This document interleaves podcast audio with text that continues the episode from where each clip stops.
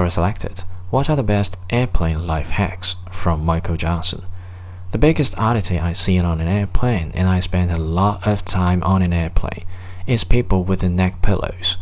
Last year I flew about 200,000 miles, so I have a pretty good sampling of the general population in the US, Australia, and Europe.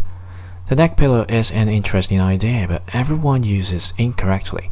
If the picture on the package it came in shows it's being used incorrectly. Try this. Sit down relatively straight back like you are in a seat on a long flight where the back of your head is on the seat back. Close your eyes, drift off a bit, let your shoulders relax. Nice deep breaths. Feel the tension of your day flowing out of your body with each exhale. Where did your head fall? It was either to the side or forward, most likely forward. Even if it fell to the side, it rotated to the front. Look again at all those people wearing the neck pillows. Where do they have the opening? They have a thick side on the back of their neck, pushing them forward towards the open gap in the neck pillow, the exact place the head is going to fall.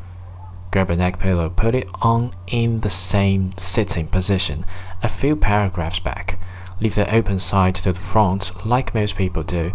Go through the exercise of letting your head fall, then try again, this time opening to the back.